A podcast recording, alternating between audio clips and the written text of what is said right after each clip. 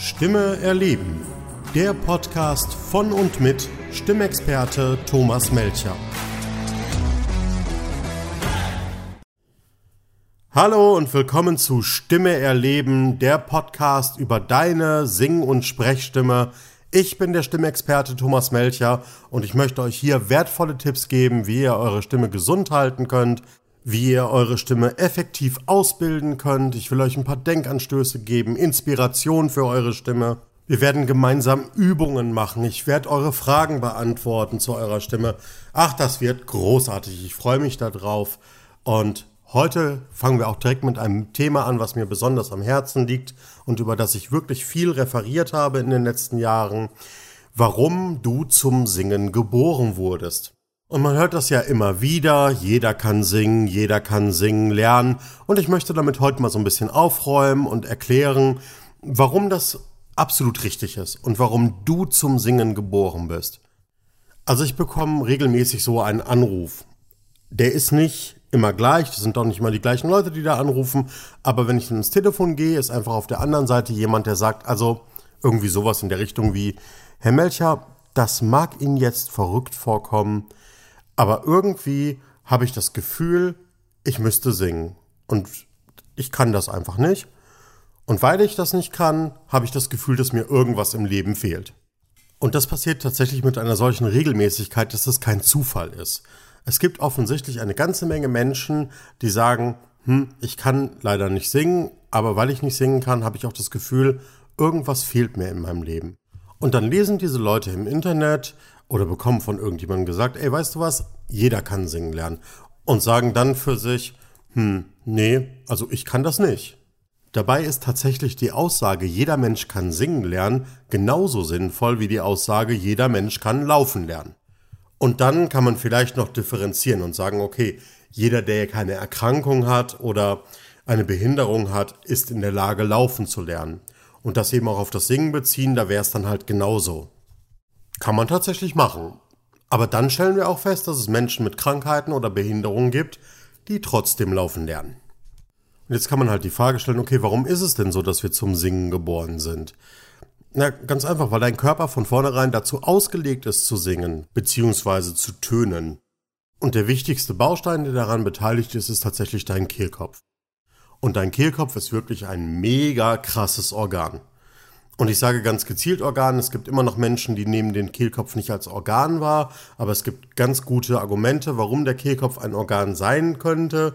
Er ist erstens eingebunden in das Nervus vagus System, das die lebenswichtigen Organe miteinander auch verbindet. Und er ist zweitens auch ein eigenständiges, abgeschlossenes, für sich arbeitendes System, das eine wichtige Aufgabe im menschlichen Körper, ja sogar eine überlebenswichtige Aufgabe in unserem Körper übernimmt. Also ohne deinen Kehlkopf wärst du schon tausendmal in deinem Leben gestorben. Ach, mehr als tausendmal. Dann wärst du schon von Anfang an gestorben, weil der Kehlkopf trennt einfach mal die Speiseröhre von der Luftröhre. Und alles, was du zu dir nehmen würdest, immer wenn du schlucken würdest oder so, kämst du den Ertrinken nahe, weil eben alles direkt auch in die Lunge reinkommt.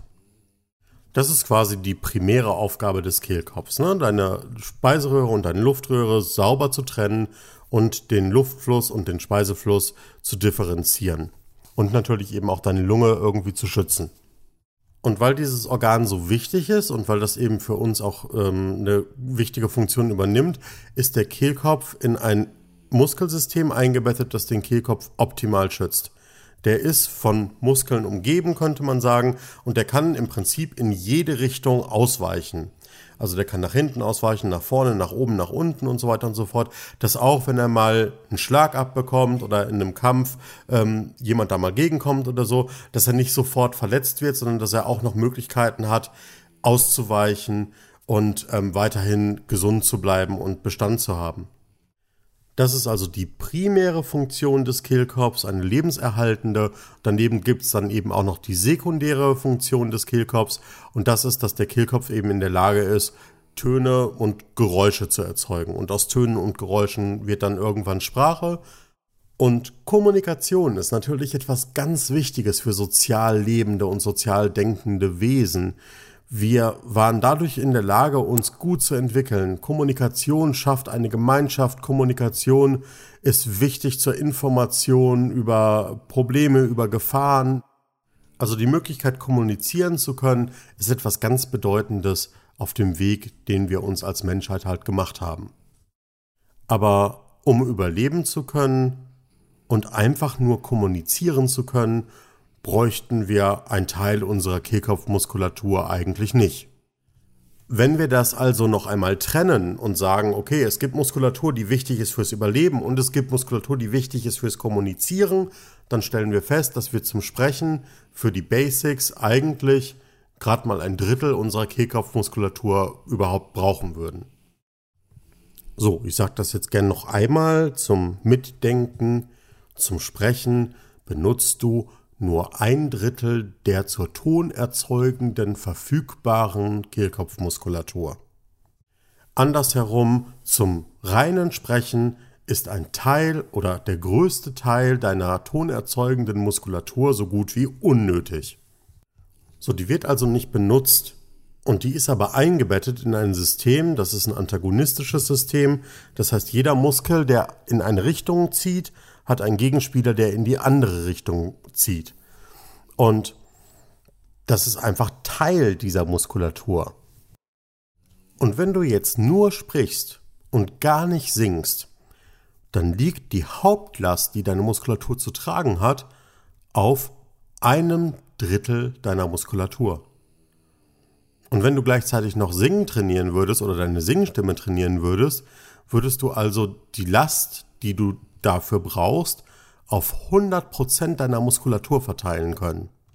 Denn die nicht beteiligten Muskelstränge, die nicht aktiv an der Tongebung dann beim Sprechen beteiligt sind, sind ja passiv immer noch da und helfen oder verhindern sogar, dass Dinge, die du machen möchtest, gut funktionieren.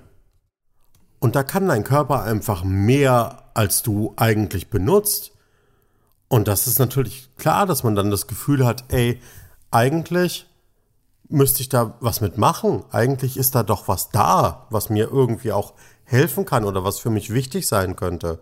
Und ich sage euch ganz ehrlich, Menschen, die mit Stimmstörungen, also Sprachstimmstörungen zu mir kommen, wenn man mit denen Gesangsübungen macht, bessert sich die Sprachstimme direkt. Über das Singen lernt ihr nämlich, eure Muskulatur ökonomisch und effektiv zu nutzen, eure Resonanzen zu steuern und damit eure Sprechstimme in der Lautstärke zu entlasten. Und ihr trainiert eure Modulationsfähigkeit. So, und wenn ich jetzt weitermache, kommt noch die Atemmuskulatur dazu, da kommt noch ein Körpergefühl dazu, da kommt noch eine Reflexionsgabe dazu und, und, und, und. Das innere Hören, das Gehör an sich, ähm, das hat so viele positive Nebeneffekte, wenn man tatsächlich nicht nur spricht, sondern auch sich mit dem Gesang auseinandersetzt. Um diesen Themenbereich also erstmal abzuschließen, unser Körper ist grundsätzlich dafür gebaut und in der Lage, das umzusetzen. Und das sind wir alle. Also wir haben alle diesen Kehlkopf etwa baugleich da drin. Der hat sich seit tausenden von Jahren nicht mehr verändert. Das ist immer noch der gleiche. Und der ist bei allen Menschen etwa gleich. Da sind ein paar Zentimeter und Millimeter Größenunterschiede, wie überall anders im menschlichen Körper. Der Bauplan ist aber immer der gleiche und die Funktionsweise dieses Organs ist auch immer das gleiche. Und wir Menschen werden alle geboren mit einem gut funktionierenden Körper, also auch mit einer absolut hervorragenden Stimme. Und ihr kennt ja alle diese Frage, ne? Was ist das Erste, was du tust, wenn du auf die Welt kommst? Ne? Der Arzt, der nimmt dich hoch, der schlägt dir einmal so auf den, auf den Popo, dann äh, werden die Lungen frei und dann atmest du. Ja, was ist denn das Zweite, was du tust, wenn du auf die Welt kommst, frag ich dann immer ein bisschen zynisch. Und dann ist die Antwort, ja klar, tönen, singen, schreien. Ähm, also, ja, Geräusche produzieren. Und das hört ja dein ganzes Leben gar nicht auf. Also dein ganzes Leben lang begleitet dich deine Stimme und ist ein Teil von dir. Und du kannst sie benutzen, die ist auf Durabilität ausgelegt, die funktioniert über Jahre hinweg, jeden Tag, stundenlang. Und wie gesagt, in deiner frühkindlichen Entwicklung zeigt sich das einfach, dass dein Kehlkopf dafür ausgelegt ist. Und deswegen kann man da auch sagen, du wurdest mit einer hervorragenden Gesangstechnik geboren.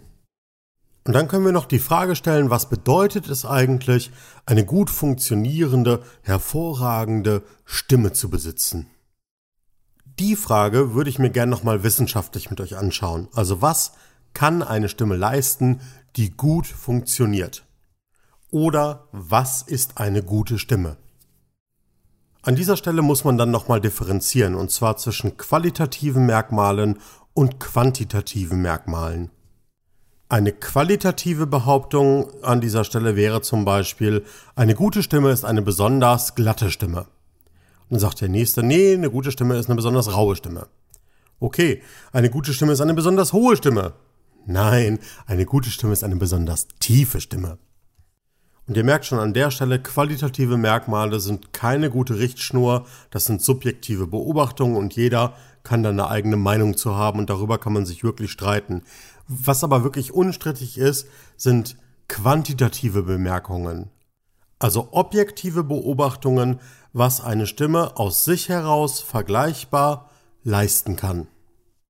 Und ich möchte gar nicht auf alle Punkte jetzt eingehen, aber ein paar der wichtigsten mal nennen. Zum Beispiel eine gut funktionierende Stimme ist eine laute und durchdringende Stimme. Das heißt, Sie ist in der Lage, so laut zu sein, dass man sie in einem größeren Raum sehr gut versteht, auch unverstärkt. Sie müsste zum Beispiel auch übers Orchester drüber tragen. Das machen ja Opernsänger und klassische Sänger. Also eine Stimme, die in der Lage ist, laut und durchdringend zu funktionieren. Müssen wir gar nicht drüber diskutieren, das ist ganz klar, das hast du gekonnt und das ist typisch für Babys oder auch Kleinkinder, wenn sie tönen. Sie sind wahnsinnig laut dabei. Wenn ein Baby schreit, kannst du das vors Orchester setzen, das hörst du im ganzen Raum. Es gibt Forschungen, die sagen, dass ein Kleinkind tatsächlich eine Lautstärke, eine Schreilautstärke von bis zu 120 Dezibel erreichen kann. Muss man sich mal vorstellen, 120 Dezibel, das ist wirklich überhalb der Schmerzgrenze, das ist ein unerträglicher lauter Lärm. Das ist so ja, ein startendes Flugzeug, wenn du daneben stehst. Das ist schon ziemlich heftig. Noch über der Kreissäge. Auch Opernsänger und gut trainierte Sänger schaffen das so bis 100, 110 Dezibel von der Lautstärke. Das ist schon möglich. Ein guter Durchschnitt wäre jetzt so 75 bis etwa 90 Dezibel. 90 ist schon ziemlich laut für Sänger aber auch ein Sprecher sollte so um die 75, 80 Dezibel auch schaffen und halten können. Und dann will ich an dieser Stelle auch nochmal sagen, man muss da ein bisschen unterscheiden zwischen der reinen Lautheit, also dem Schalldruckpegel und eben auch der Resonanzfähigkeit oder Schwingfähigkeit, äh, wo wir dann sehen, dass es bestimmte Parameter gibt, hohe Frequenzen und so weiter und so fort, die die Stimme sehr gut tragen und sehr, sehr gut verständlich machen, auch wenn die Lautheit nicht besonders groß messbar ist. Ein zweites Merkmal für eine gut funktionierende Stimme ist, dass sie auf einen bestimmten Ambitus abrufbar ist. Das ist bei einem Baby oder einem Kleinkind so etwa anderthalb Oktaven. Eine Oktave besteht immer aus zwölf Tönen, also 18 Töne bei einem erwachsenen Menschen sind es zwei Oktaven, also 24 Töne. Jetzt sage ich auch nochmal zur Sicherheit 24 Töne plus x. x bezieht sich dabei auf einen Ton mehr, zwei Töne, drei, vier. Ab sechs wird das dann schon echt selten, dass Menschen mehr als, äh, als 30 Töne hätten. Geht aber natürlich auch noch. Man kann an dieser Stelle mit einigen technischen Tricks und Zaubereien die Stimme manchmal auch künstlich auf bis zu drei Oktaven erweitern. Das ist aber meistens so am Rande der Gesundheit und ich rate da nicht zu, wenn das nicht die Stimme schon auf natürliche Weise einfach in sich trägt. Ich habe viele Klienten, die da irgendwie so Schnelllernmethoden ausprobiert haben und einige Unterrichtsmethoden ausprobiert haben und am Ende sich wirklich damit nur geschadet haben, weil sie halt gesagt haben, naja, ich will aber drei Oktaven singen können, dafür auch eine ganze Menge unternommen haben. Das ist nicht unbedingt für jede Stimme physiologisch und auch nicht anzuraten. Und da müssen wir auch wieder sagen, alle Babys können etwa diese anderthalb Oktaven abrufen und Kinder können diese Oktaven auch benutzen und können ihre Stimme von oben nach unten bewegen. Das ist alles da gar kein Problem. Das ist auch wirklich bei allen Babys gleich. Das war bei euch auch nicht anders. Ein weiteres Merkmal für eine gut funktionierende Stimme ist, dass sie in der Lage ist, unterschiedliche Stimmqualitäten abzurufen. Also, dass sie in der Lage ist, helle Töne, dunkle Töne, durchdringende Töne, Vokale in unterschiedlichen Qualitätfarben abzurufen, dass sie in der Lage ist, dumpf zu klingen, hauchig, fest. Also Eigenschaften, die die Stimme hat und die man dann nennen könnte, dass die einfach abgerufen werden können. Das machen Babys ganz unbewusst. Die nutzen unterschiedliche Farben, unterschiedliche Klänge, experimentieren quasi damit, desto älter sie werden, tönen, gefallen sich dabei zu tönen, spüren sich dabei sehr intensiv und gleichen das auch mit dem ab, was sie um sich herum hören.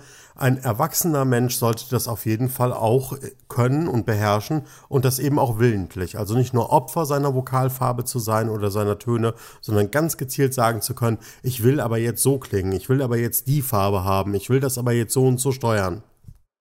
Und damit eben auch bewusst auf diesen Stimmgebungsprozess einwirken zu können. Und die letzte Eigenschaft, die ich gerne nennen würde für eine gut funktionierende Stimme, ist die sogenannte Durabilität. Also das Ganze sollte über Stunden und Tage und Jahre hinweg möglich sein, ohne dass man Schmerzen hat, ohne dass es brennt, ohne dass die Stimme wegbricht, ohne dass man das Problem hat, dass man meint, boah, ich krieg das gar nicht mehr hin oder meine Stimme ist zu leise oder irgendwas, ohne dass diese Stimme einfach Schaden nimmt. Und auch da können wir uns wieder die Babys angucken. Babys können stundenlang schreien. Kinder können stundenlang laut sein, singen, tönen, auch leise sein. Die wechseln in ihrer Dynamik unwahrscheinlich. Und das funktioniert ohne Schmerzen, das funktioniert ohne Druck und ohne Probleme. Diese Liste aus grundlegenden Eigenschaften könnte man an dieser Stelle noch ergänzen, aber ich will den Rahmen hier auch nicht sprengen. Ich konzentriere mich jetzt auf vier Eigenschaften, die mir wirklich, wirklich am wichtigsten im Moment erscheinen, nämlich die Lautstärke, der Ambitus, die Vokalqualitäten und die Durabilität. Wenn nur eins davon nicht gut funktioniert, ja, dann hast du ein Stimmproblem oder eine Stimmstörung. Die ist nicht unbedingt pathologisch, die fällt bei einem HNO auch nicht auf, wenn der dir in den Hals guckt, aber die fällt vielleicht dir auf, weil du vielleicht in irgendeiner Weise unzufrieden bist mit dem, was deine Stimme kann. Ich meine, wir haben den ganzen Tag mit unserer Stimme zu tun. Vielleicht machst du auch beruflich irgendwas mit deiner Stimme und hast jeden Abend Halsschmerzen und denkst, boah, das müsste doch mal besser sein. Oder du stehst in einem Raum und hältst Vorträge und die Leute sagen, können Sie mal lauter reden, aber du kannst nicht lauter reden. Oder du guckst dir ganz einfach Sänger an oder Sängerinnen und denkst in diesem Moment, boah, das würde ich auch gerne können. Das wäre so schön, wenn ich das könnte. Und genau dann Nimm dir Zeit, atme tief durch und mach dir bewusst, dass du all dieses Potenzial bereits in dir trägst, seit deiner Geburt. Mach dir bewusst, dass das, was jetzt mit deiner Stimme passiert, einfach nur das Ergebnis aus unterschiedlichen Erfahrungen, Möglichkeiten, Ängsten, körperlichen Symptomen, Maßnahmen und der Funktionalität deines Körpers ist. Und dann mach dir auch nochmal bewusst, dass all diese Probleme, all diese Sachen, die dir nicht gefallen, änderbar sind.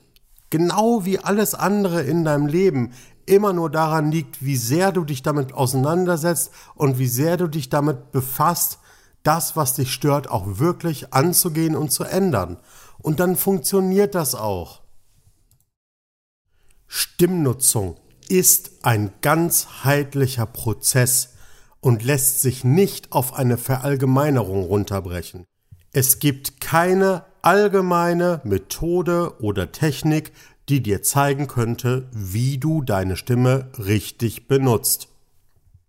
Es gibt vor allen Dingen keinen Schnelllernkurs, bei dem du lernen könntest, wie deine Stimme wieder so funktioniert, wie sie eigentlich funktionieren sollte und wie du deine Stimme langfristig unter Kontrolle bekommst und sie auch gesund einsetzen kannst.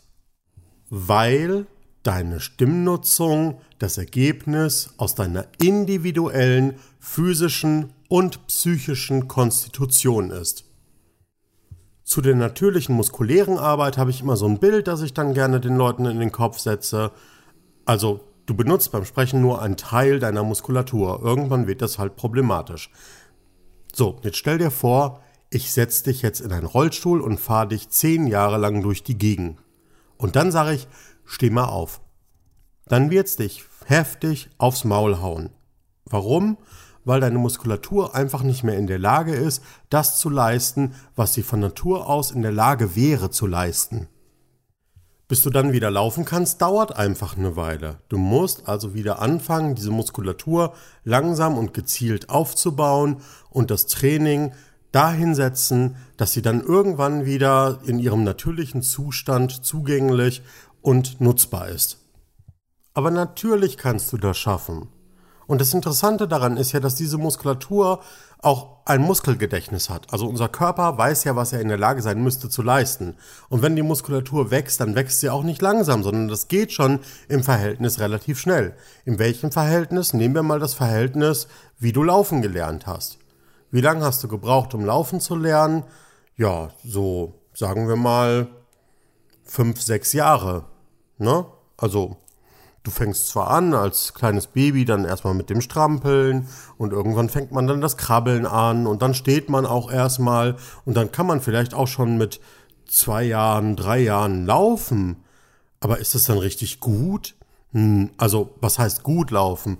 Ähm, das ist dann immer noch motorisch irgendwie seltsam. Wenn du mal so Kinder siehst von drei, vier Jahren, wie die laufen, ähm, ja, die wackeln noch mit den Armen dabei, die bewegen den Kopf sehr dabei. Also das ist noch motorisch nicht gut eingeordnet.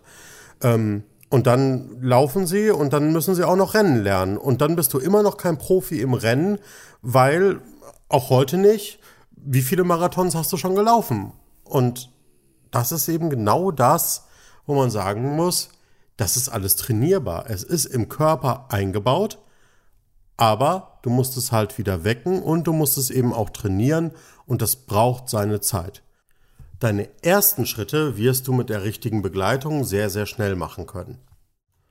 Und das Ganze dann auszudefinieren, zu verfeinern und wirklich zu einer Meisterschaft zu bringen, das braucht dann wirklich noch ein bisschen mehr Zeit. Aber das muss man sich halt selber überlegen. Will ich einfach nur die ersten Schritte machen? Reicht mir das zuallererst mal?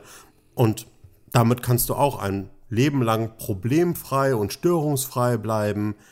Oder du sagst halt irgendwann, ey, ich möchte ein richtig guter Redner werden oder ich möchte auch aus diesem Ausdruck des Singens etwas Professionelleres machen. Also ich möchte nicht nur, dass die Leute in der Karaoke-Bar den Mund offen stehen haben, wenn ich singe, sondern ich möchte eben auch Profis überzeugen.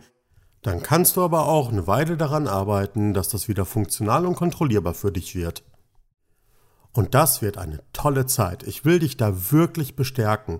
Ich will dir sagen, ja, das ist möglich. Und ja, auch mit dem Bewusstsein, dass das vielleicht etwas Zeit in Anspruch nimmt. Das ist eine unglaublich tolle Zeit. Denn du wirst viel über dich lernen. Du wirst viel über deinen Körper lernen. Du wirst deine psychischen Grenzen sprengen, du wirst deine Vorstellungskraft nutzen und sprengen, du wirst deine emotionale Tiefe ergründen und nutzbar machen. Und das sind alles Dinge, die wahnsinnig, wahnsinnig wertvoll sind.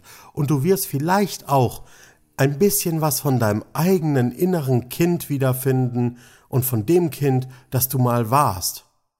Und diese Entdeckungsreise ist etwas ganz Besonderes.